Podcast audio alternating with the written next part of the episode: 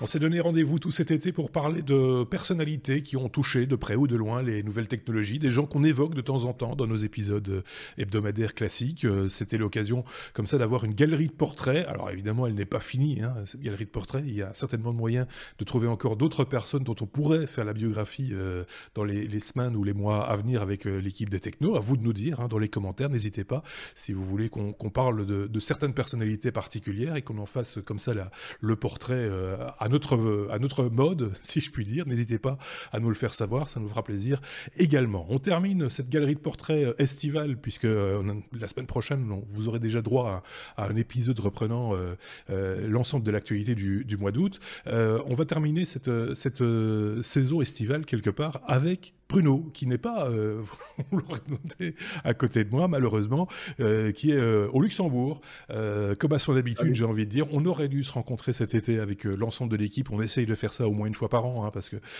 tout le monde, vous l'avez compris, est un petit peu partout de, par, de par le monde, j'ai presque envie de dire. on aurait dû se voir cet été, ça n'a pas été possible. Qu'à cela ne tienne, on va quand même faire un hors-série consacré cette semaine à Jack Tramiel, Bruno. Oui, c'est ça, Jack Tramiel. Donc, euh, le nom ne va peut-être pas parler euh, à tout le monde, mhm. euh, mais les, les développements, les sociétés qu'il a, qu'il a, qu'il a menées plus tôt.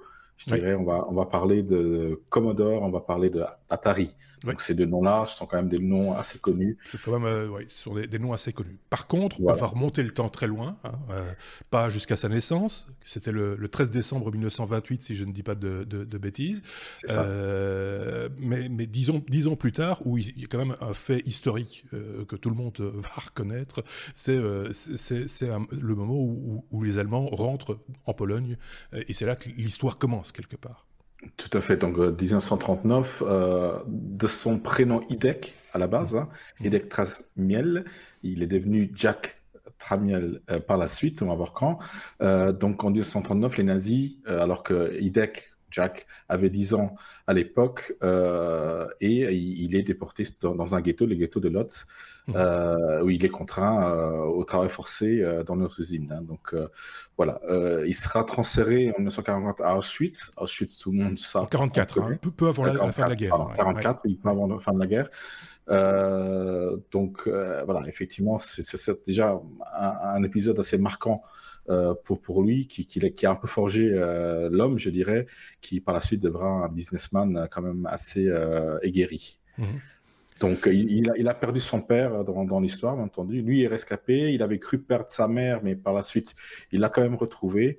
Mmh. Euh, et en 1947, euh, où il retrouve d'ailleurs sa mère, donc, il décide euh, d'immigrer aux États-Unis en novembre 1947. Et, chose assez assez intéressante, c'est que on, retrouve maintenant tous ces tous ces manifestes de euh, Alien Passenger Manifest, ils appellent ça à New York, euh, où on, voit la liste des, immigrés qui rentrent, ils rentrent à New York. Euh, ça, c'est assez intéressant. Donc là, il va, il va, donc il change de nom en même temps. Donc euh, Idek Trasmiel, ça, c'est pas très américain. C'est pas très prononçable. C'est même pour nous, c'est des fois un petit peu compliqué. donc il va angliciser son, son, nom quelque part, comme beaucoup voilà, il fait. Jack, Jack Tramiel, Jack Tramel, à, voir comment on, va le prononcer. Euh, et il rejoint l'armée en 1948. Donc voilà, donc il va vraiment s'impliquer un petit peu dans cette nouvelle Dorado qui est, qui est, qui est les États-Unis.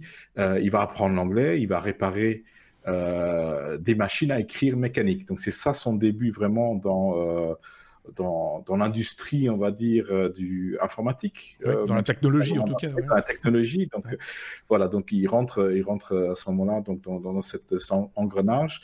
il va fréquenter des cours dispensés par IBM. ok mhm. donc pour justement réparer, mais cette fois-ci des machines à écrire électriques de la marque IBM. Donc c'est là qu'il rentre un peu dans, dans, dans l'électrique. Euh, il, euh, il, reste 4 ans quand même à, l'armée euh, dans cet atelier de, réparation de machines à écrire. en sortant, donc, il va essayer de, se mettre à son compte et il va voilà, faire marcher ses, relations qu'il a acquis et, il va donc se mettre à, réparer des, machines à écrire. Euh, il vit de petits boulots, mais euh, voilà, il, pourra quand même, euh, quand même s'en sortir. Et à certains moments, lassé de, de, ne pas avoir une récompense de, son employeur, il va se mettre à son compte et il va fonder une société dans le Bronx, à New York, mhm. avec bah, un financement qui, qui, qui, va avoir. Bah, il y, a toujours une histoire d'argent avec. Oui, oui. Donc il y a, y a, financement, voilà, c'est le conducteur. Et on ne sait pas tout trop d'où vient l'argent. moi j'avais lu qu'il avait obtenu parce qu'il il, me semble qu'il était associé à l'époque avec un, ancien copain de l'armée et il semblerait qu'à l'époque, en tout cas, il était possible d'obtenir des prêts avec un, tarif préférentiel quand on avait fait l'armée. c'est ça, c'est exactement ça. Donc il, il, avait fait un prêt de 25 000 dollars qui à l'époque était quand même beaucoup d'argent. Euh, et il avait fondé donc sa première société, Commodore Portable Typewriter. Mmh. Euh, Commodore, Commodore étant un grade dans la, dans la marine euh, américaine, dans d'autres marines d'ailleurs, mmh. il voulait prendre General à la base, mais bon, il y avait tout déjà pris, General Electric, General Motors, donc Commodore. Pourquoi pas Commodore? Ça sonne bien ça. Donc ça, ça, sonne militaire, donc c'est bien. Donc voilà, Commodore est, né là où il va, il va donc créer au début, il va réparer des, euh, toujours des machines, à, des machines à écrire. Il va développer, euh, bah, en fait là, il, il va se, se, se, délocaliser, il va aller euh, de New York, il va quitter New York assez rapidement. En 1954, il va s'installer au Canada, mhm.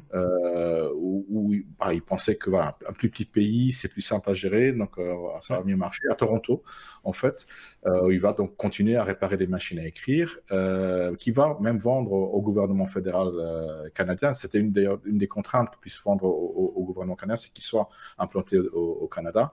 et il, il va importer des pièces, surtout de oui, parce que il faut, il faut que les machines soient canadiennes, en fait. Euh, c'est ça l'idée, c'est comme il y avait à l'époque encore des, des, règles de ce type-là, euh, un peu de protectionnisme, euh, qui faisait qu'il fallait acheter. Euh, on était au Canada, on achetait canadien. Et donc lui, son idée, c'était de, de, faire ce, ce, que déjà certains font en Europe, par exemple, c'est d'apporter des pièces détachées, tchécoslovaques si je dis pas de bêtises, et, et, et, qui, et, que lui assemblait. Du coup, c'était des machines, des machines canadiennes. Voilà, il assemblait ça au, Canada, tout ça, ça devient donc un produit canadien. Euh, il, va élargir sa clientèle euh, en, fabriquant des caisses enregistreuses mécaniques sur le plus ou moins le même principe. Vous savez, les caisses enregistreuses, on tape comme sur une machine à écrire et, on a après euh, un résultat qui de, total de, l'addition. donc là, il assemblait surtout de, avec des pièces issues d'Allemagne. Euh, mmh. C'est là commence vraiment le lien entre, entre, entre Jacques Tramiel et, l'Allemagne. Euh, puis en, vers 1962, où il, double son chiffre d'affaires avec justement ce, ce, fournisseur berlinois de pièces, mmh. il va simplement le racheter. Et, là, il, il, se met à la tête en fait une entreprise qui compte déjà plus de 2000 euh, employés, dont une grande partie en Allemagne. Pas mal. Voilà. C'est déjà pas mal pour l'époque. Voilà, il est passé de euh, d'immigrés en 1962 à la tête d'une société de plus de 2000 personnes. Ça progresse plutôt pas mal. On peut dire que c'est bien parti. Et pourtant. Et pourtant, oui.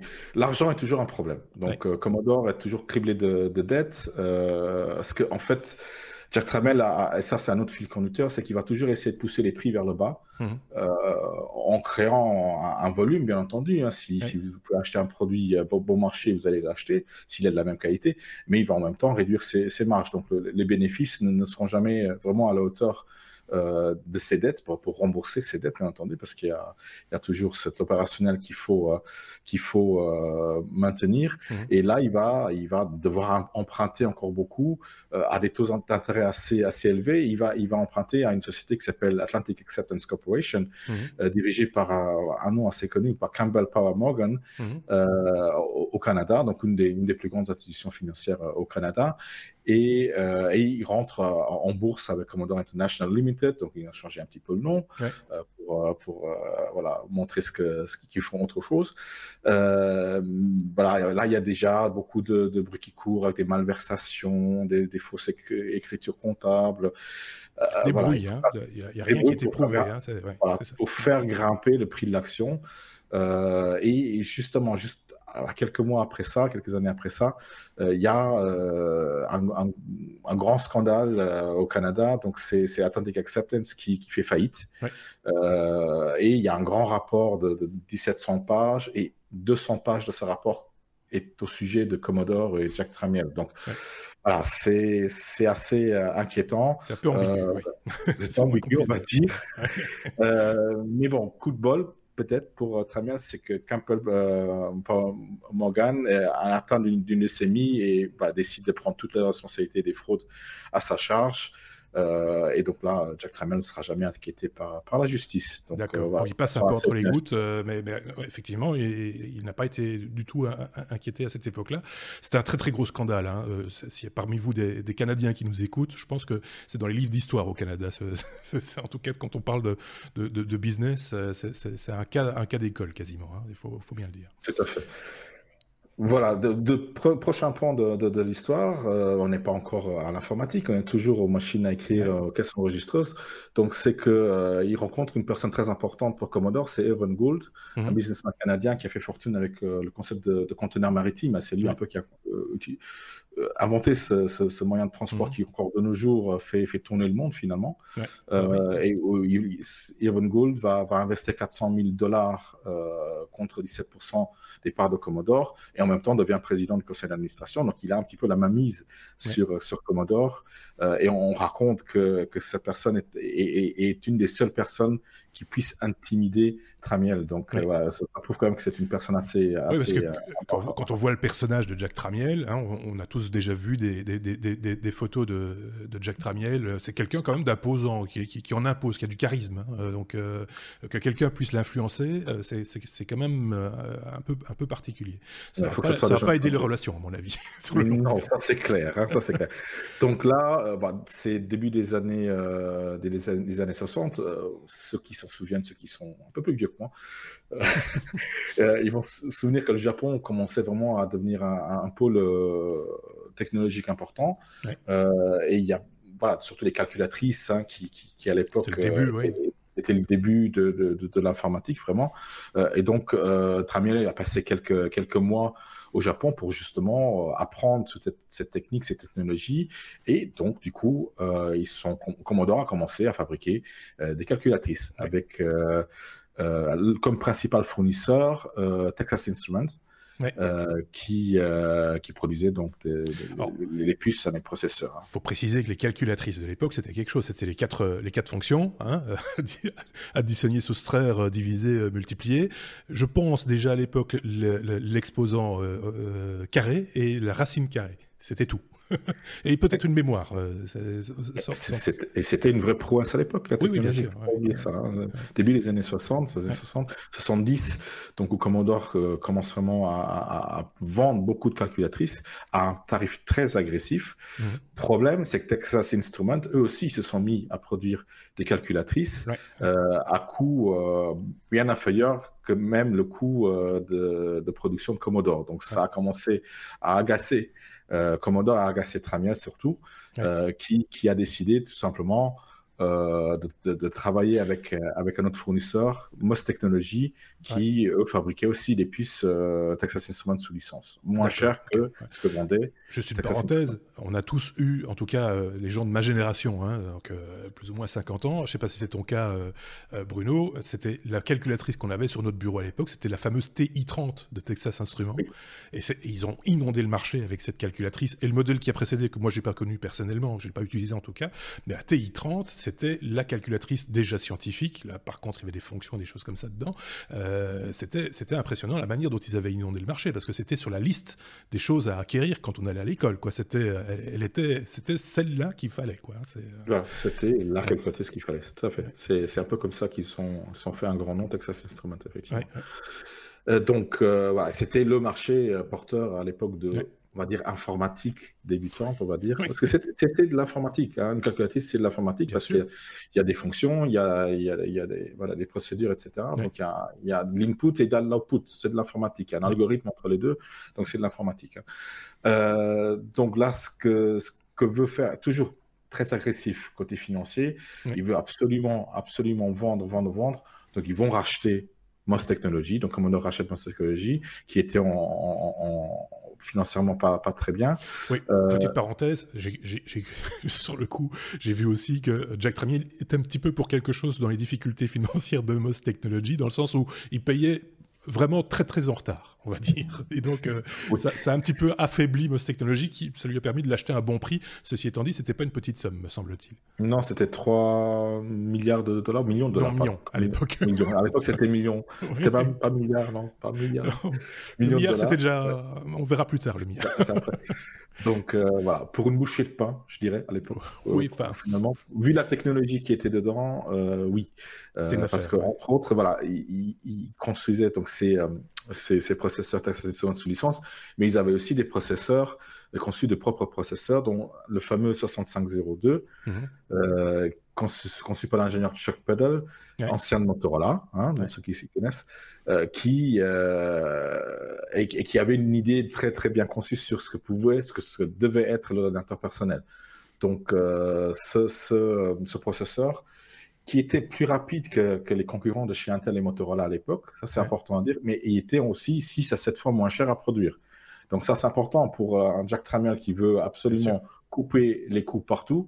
Donc, il avait un processeur plus performant et qui tombait, ça tombait, moins cher. il était ouais. moins cher. Ouais. Donc, avec, grâce à ça, il va, il va donc construire Commodore, son premier, euh, premier euh, ordinateur euh, personnel, on va dire, le PET 2001, PET pour Personal Electronic Transactor.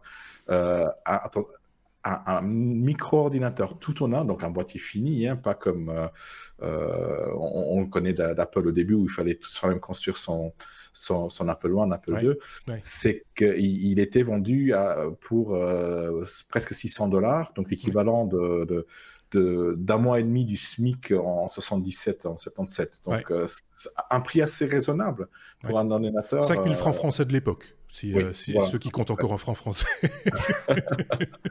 Donc oui, c'est quand même, oui, c est, c est, ça paraît cher aujourd'hui. Pour l'époque, ça l'était effectivement, mais en même temps, par rapport à, au monde de l'informatique de manière générale, c'était un premier accès à un outil que personne ne connaissait, et donc c'était vraiment, euh, oui, bon marché pour euh, pour ce que ça faisait. En tout cas, aujourd'hui, on en rirait, mais à, à l'époque, en tout cas, en, en 77, c'était c'était quelque chose d'assez d'assez important, quoi. Et... Tout à fait. Donc, il cassait vraiment les prix et en produisant quand même des, des, des produits euh, de qualité pour l'époque, oui. enfin pour l'époque, de, de, qualité tout court. Hein. C'était oui. quand même, euh, voilà, ils utilisaient la technologie de pointe pour euh, vendre des produits pas chers. Mmh.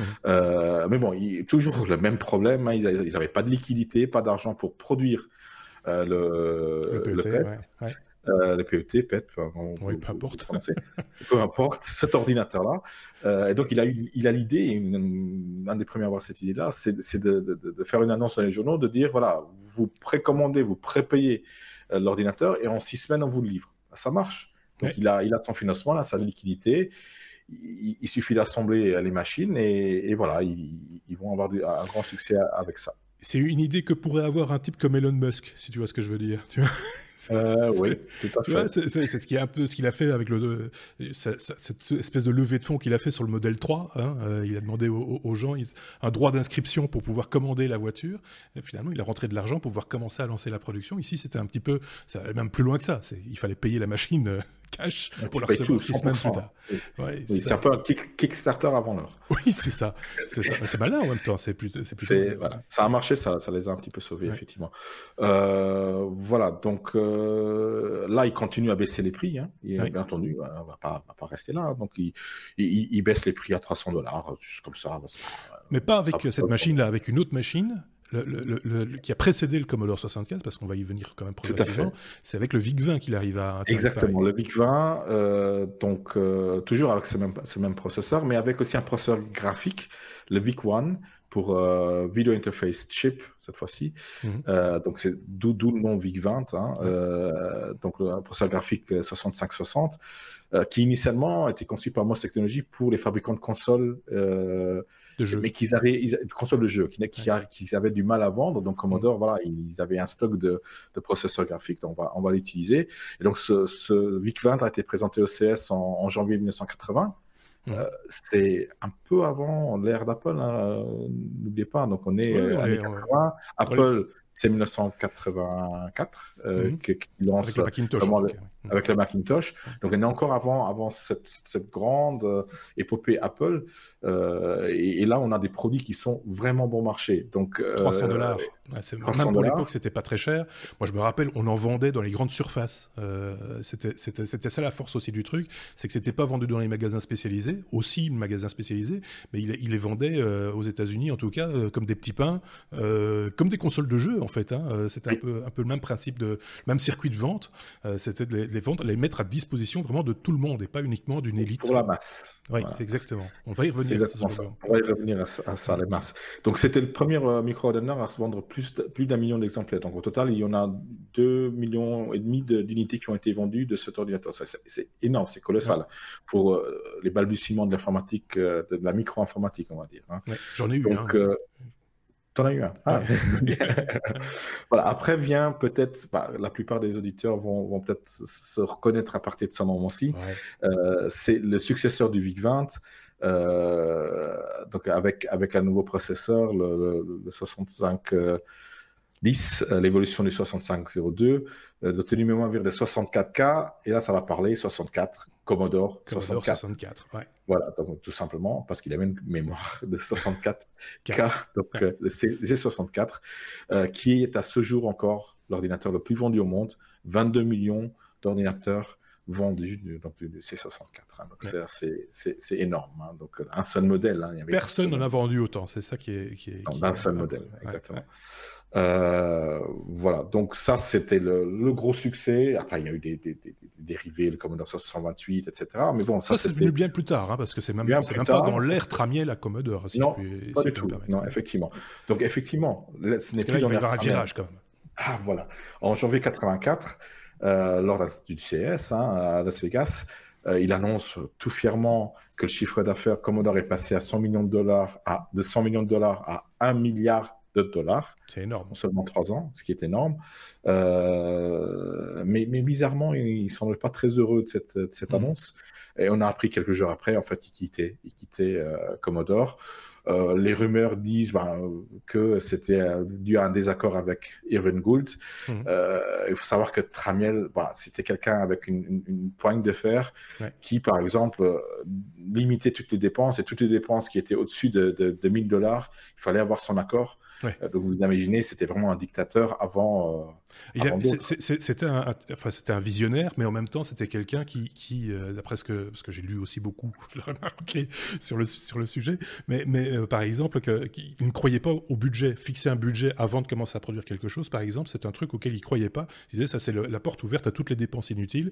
Il faut faire les choses à sa mode, quoi, à sa, façon de faire. S'il a énervé plein de gens avec ça, il s'est pas fait que des amis dans, dans, dans l'entreprise aussi, il faut bien le, le reconnaître en agissant comme ça, en étant très euh, limite brutal, quoi. Hein, c'est ça, c'est un peu ça. Oui, il y, avait un autre problème, c'est qu'il essayait toujours aussi de faire rentrer sa famille un petit peu dans, dans ces sociétés. Il y a trois fils, hein. Euh... trois fils, voilà. Donc euh, voilà, ça, ça crée un peu des désaccords parce que ça, ça, ça devient presque effectivement une dictature. Euh, où on, passe le flambeau à ses, à, ses, fils, effectivement. Il y a eu d'autres bruits aussi. Hein. Je pense qu'il y, a des collaborateurs qui, à un moment donné, ont évoqué la possibilité, mais ça n'a jamais été prouvé, soyons clairs, qu'il avait senti un peu le vent tourner euh, au, sein de son entreprise, en tout cas de Commodore. Il y avait, rappelons-nous, à l'époque, les, compatibles IBM, comme on les appelait, euh, les, PC compatibles aussi, qui, qui arrivaient sur le marché. Et là, on n'est pas tout à fait certain que que Commodore avait les reins pour pouvoir suivre. Et, donc il paraîtrait, enfin en tout cas c'est ce que certains euh, supposent en tout cas, qu'il a senti le vent tourner, que c'était une porte de sortie pour lui, parce qu'il a directement vendu ses actions euh, Commodore dès la sortie de, l'entreprise. C'est ça, et c'est là où Commodore a un petit peu a commencé à, à baisser. souffrir, à souffrir. Bon, il y a eu encore voilà, des, évolutions. Moi, moi, je suis rentré dans l'ère informatique justement à ce moment-là, plus ou moins, avec l'Amiga. Certains connaissent l'Amiga, l'Amiga 500, euh, qui était vraiment une machine qui était qui réputée justement pour ses prouesses euh, euh, graphiques et, sonores, on va dire. c'était déjà après le départ de. déjà après le départ, mais, c'était c'était une, console de jeu sous forme d'ordinateur finalement, hein, parce que c'était pas pas vraiment un ordinateur personnel. Mmh. comme on l'a eu par, par la suite avec les IBM PC. Hein, et, donc là, il quitte l'entreprise, du coup. Euh, Commodore, tu l'as dit, vit sa vie avec le Commodore 128 et, l'Amiga. Amiga qui est une société qu'ils ont rachetée, en fait. Hein, ils n'ont pas conçu l'Amiga en interne, si je ne dis pas de bêtises, mais quoi qu'il, euh, Jack, lui, par contre, il décide de, de, de, créer sa propre entreprise pour, dire que, pour créer l'ordinateur de demain, comme certains euh, le, le, supposaient, mais il avait, il avait rien en main, il comptait partir en vacances, si je ne dis pas de bêtises. Oui, il voulait, il voulait prendre du bon temps avec son épouse, hein, donc euh, une année sabbatique, mais euh, finalement, bah, il, est revenu après six mois et il a euh, racheté une autre société, enfin une division, division informatique à Warner Brothers, donc Atari, donc il a, qui était quasiment en faillite. donc il va d'ailleurs depuis le début licencier 95% du personnel. il ferme l'ensemble des bureaux dans tout le monde et annule quasi tous les projets sauf un. Il restructure dans les règles. Quoi. restructure, il garde un seul projet, l'Atari ST, la gamme ST. donc c'est là que va naître l'Atari ST. Euh, et, c'est là en fait qui, va continuer un petit peu euh, sur la lancée du, du, Commodore 64, c'est construire des ordinateurs pour les masses, pas pour les classes. Donc c'est ça son dicton. et donc là, on doit, bien entendu, pour être dans, dans les masses, baisser les prix, garder les prix bas, euh, voilà, l'Atari ST 1040, 1040 ST, pardon. Euh, le plus connu, hein. il, y, en a eu d'autres avant, mais il y a eu 520 euh, par exemple. Voilà, et donc c'était juste un an après le, le, Mac, hein, le Macintosh d'Apple, qui, qui avait un mémoire, un, méga de, de RAM, hein, c'était déjà à l'époque assez, assez, intéressant. Il était comparé d'ailleurs avec l'Amiga, bah, il s'appelait Amiga 500 parce qu'il avait sa 100 12 kilooctets de RAM. Donc après, il y a eu l'Amiga, il y avait toujours des extensions. On pouvait, le transformer en, en, Amiga. Après, il y a eu l'Amiga 2000. Donc là, on était vraiment dans les mêmes, dans les mêmes gammes de, de micro-ordinateurs, mais l'Atari ST était, était, était, moins cher que l'Amiga, était moins cher que le Macintosh. Donc c'est ça euh, qui, qui, a, qui, on a fait son succès. Euh, aussi, autre chose, c'est la présence euh, d'un connecteur DIN, euh, des seniors protocoles MIDI, donc qui ont fait rapidement la machine à utiliser pour la production de, de, de, la musique, dans la, MAO, la musique assistée par ordinateur. C'est là qu'est née la musique assistée par ordinateur. Quasiment, oui. Moi, j'ai bien connu cette époque-là. C'est les, premiers ordinateurs qu'on a fait rentrer dans, dans les studios. Euh, euh, moi, je bossais un peu dans la publicité à l'époque, mais c'était les premiers ordinateurs qui rentraient vraiment et euh, servaient de séquenceurs hein, musical. On, avait déjà des séquenceurs par ailleurs, le protocole MIDI existait, mais on, on a fait énormément de choses avec, avec cette machine. Et là, je veux dire que le positionnement au niveau professionnel, en tout cas, était, était beaucoup mieux installé que euh, Amiga, qui était plus considéré comme un ordinateur de jeu que, que, que, que, cette, cette machine-là, que le 1040 ST, euh, qui, a, qui a énormément tourné et qui était, par rapport à ce que proposait Apple à l'époque, beaucoup moins cher, évidemment. Et il y a eu là-dedans euh, toute une série de, de, d'entreprises, d'éditeurs de software. Je pense à, à, Steinberg, par exemple. Ils avaient un séquenceur qui s'appelait le Pro 24, que tout le monde à l'époque avait installé sur, sur, sur sa machine, sur son, sur, sur son Atari 1040 euh, ST, entre autres. Ça, c'est pour la petite histoire. Ça me rappelle plein de bons souvenirs, cette histoire. tu vois? Voilà, Moi, j'ai pas eu d'Atari. je, ah. je, suis passé au PC une fois que j'avais quitté le monde de, Alors, ah oui, ça, c'était la, suite, évidemment. Quoi qu'il en soit, ça, ça, ça, a bien fonctionné. Alors, moi, j'ai lu aussi, parce qu'on a un point de vue très européen par rapport à, Atari et le, 1040 ST, enfin, la gamme ST de manière générale. J'ai lu, et j'ai été assez surpris de ça, que finalement, c'est surtout en Europe que, que l'Atari 1040 ST s'est beaucoup vendu. C'était un peu plus intime aux États-Unis. C'était euh, voilà, c'était pas euh, pas le, même euh, le même feeling, on va dire, entre les entre les États-Unis et, l'Europe. Et donc voilà, c'était juste pour la petite histoire. Donc on a pour, tout dire, un point de vue européen, évidemment, qui, qui, est en ressorti, qui est, ce, qui est celui-là. Que s'est-il passé par la suite, finalement? Parce que bah, par la suite, donc c'est euh, la fin des années 80. Euh, on, on, va voir Jack Tramiel qui, qui, qui, veut ralentir ses activités, hein, qui, mmh. qui, délègue beaucoup de responsabilités d'Atari à son fils Sam, euh, Sam Tramiel. Euh, et donc, par exemple, en 1989, il lance des consoles de jeux, l'Atari Lynx, console portable, mais qui n'a eu finalement aucune chance par rapport au Game Boy de l'époque de, Nintendo. Euh, et, et, en 93, Atari abandonne la fabrication de ses, micro-ordinateurs. et il se lance dans encore une nouvelle tentative d'entrer dans, le domaine du jeu vidéo, qui était le domaine à être à, ce moment-là, avec la, la, console Jaguar, avec pour une fois euh, équipé d'un composant, d'un processeur de 64 bits. Donc mmh. c'était une première. Donc ils étaient techniquement à la pointe. Par contre, commercialement, voilà, c'était euh, c'était pas à la hauteur de, de, ce que faisait Nintendo. Donc ils se sont fait ils sont fait euh, lyncher ou lynxer, non, lyncher par euh, par les, les, Japonais. C'était c'était facile euh, par les par Nintendo. Donc Nintendo, Sega à l'époque, hein, qui étaient les, les, grands noms de, du, jeu informatique, où, un Atari n'avait plus sa place, hein, parce qu'Atari effectivement avait avait eu sa, sa, sa, sa gloire quelques années avant avec les premières consoles. Sur une fenêtre assez courte finalement, hein, quand, on, quand on regarde bien. Il a, finalement, il a, finalement, vendu à, un fabricant de disques durs, c'est ça l'idée hein enfin, C'est ça, il a vendu un disque dur qui finalement, ce fabricant de disques durs a fait faillite aussi et ça a été vendu à, à Hasbro, euh, vendeur fabricant de, de, jouets en 98, effectivement. Euh, et que devient Et puis, et puis, ils ont été, même Atari a été euh, revendu à la société française Infogrames, c'est vrai. Ah oui, en, en, en 2001, qui, qui d'ailleurs prend le nom, d'Atari.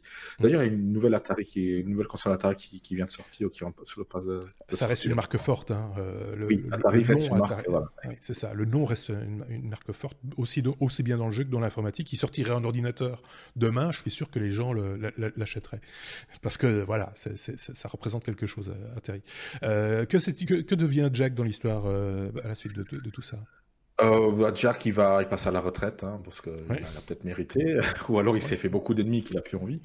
Euh, bah, bah, il finit par, par décéder en, en 2012, euh, donc à l'hôpital de Stanford.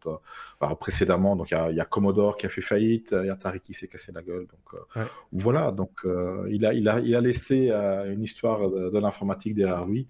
Euh, mais il sera, je pense, euh, il restera connu surtout pour être quelqu'un de très, très tenace et, et, de très controversé en même temps.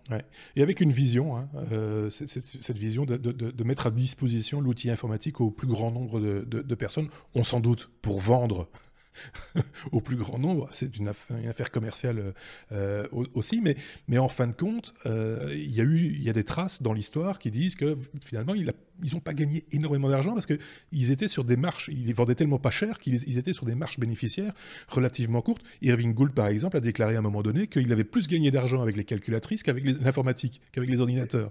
Donc c'est tout dire. Pour voilà, la, marge était, relativement faible donc oui, peut-être que, il avait le nez fin sur certaines choses, mais au niveau commerce, c'était peut-être un petit peu différent.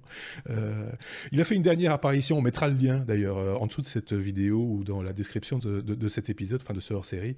Euh, sa dernière apparition, il l'a fait en 2007 euh, à l'occasion des 25 ans du Commodore 64. Et il y a là une longue interview d'une quarantaine de minutes euh, qui est également disponible sur YouTube, et donc on mettra le lien évidemment. Euh, c'était en 2007, euh, au mois de décembre 2007. C'est une vie incroyable. Merci de nous l'avoir partagé, Bruno. J'ai un peu empiété sur sur ton sujet parce que je connais bien l'histoire moi-même de Jack Tramiel. C'est quelqu'un qui m'a intéressé, comme on aurait pu faire l'histoire d'un Steve Jobs. D'ailleurs, il y a quelques parallèles, on peut, qu'on peut, enfin on peut, on pourrait dire ça aussi entre les, les carrières de l'un et de l'autre, la manière de voir les choses, le, le, le, le côté humain ou peu humain par certains aspects également, qu'on pourrait faire des, des, des, parallèles. Par contre, l'origine euh, n'est pas du tout la même et euh, le, vécu euh, dans l'enfance est, est, loin d'être le même également. Voilà, on, a, on vous a partagé ici euh, un petit bout d'histoire. On a certainement euh, survolé certaines choses. Euh, si on veut rentrer dans le détail, il y a moyen. Et d'ailleurs, on, vous invite à le faire puisque toutes les sources qui ont servi à ce, à ce hors-série sont à disposition. Il suffit de cliquer sur les liens dans la description, je le disais. En tout cas, merci Bruno. On va se retrouver bien vite la semaine prochaine pour le premier épisode de la saison, euh, la sixième saison des Techno, puisque euh, c'est ensemble, si je ne dis pas de bêtises, euh, que nous allons faire l'épisode 222, et ce sera avec Aurélien également. À moins que je dise une bêtise. Quoi qu'il en soit, on se retrouve très vite. très vite. je ne vais même pas te dire si c'est ça ou pas. je suis encore en mode vacances. oui, c'est ça. C'est encore le mode vacances, mais c'est pas, c'est pas très grave. Merci à vous de nous avoir suivis et de nous avoir écoutés. On se dit à très bientôt. passez une très très bonne semaine. Au revoir.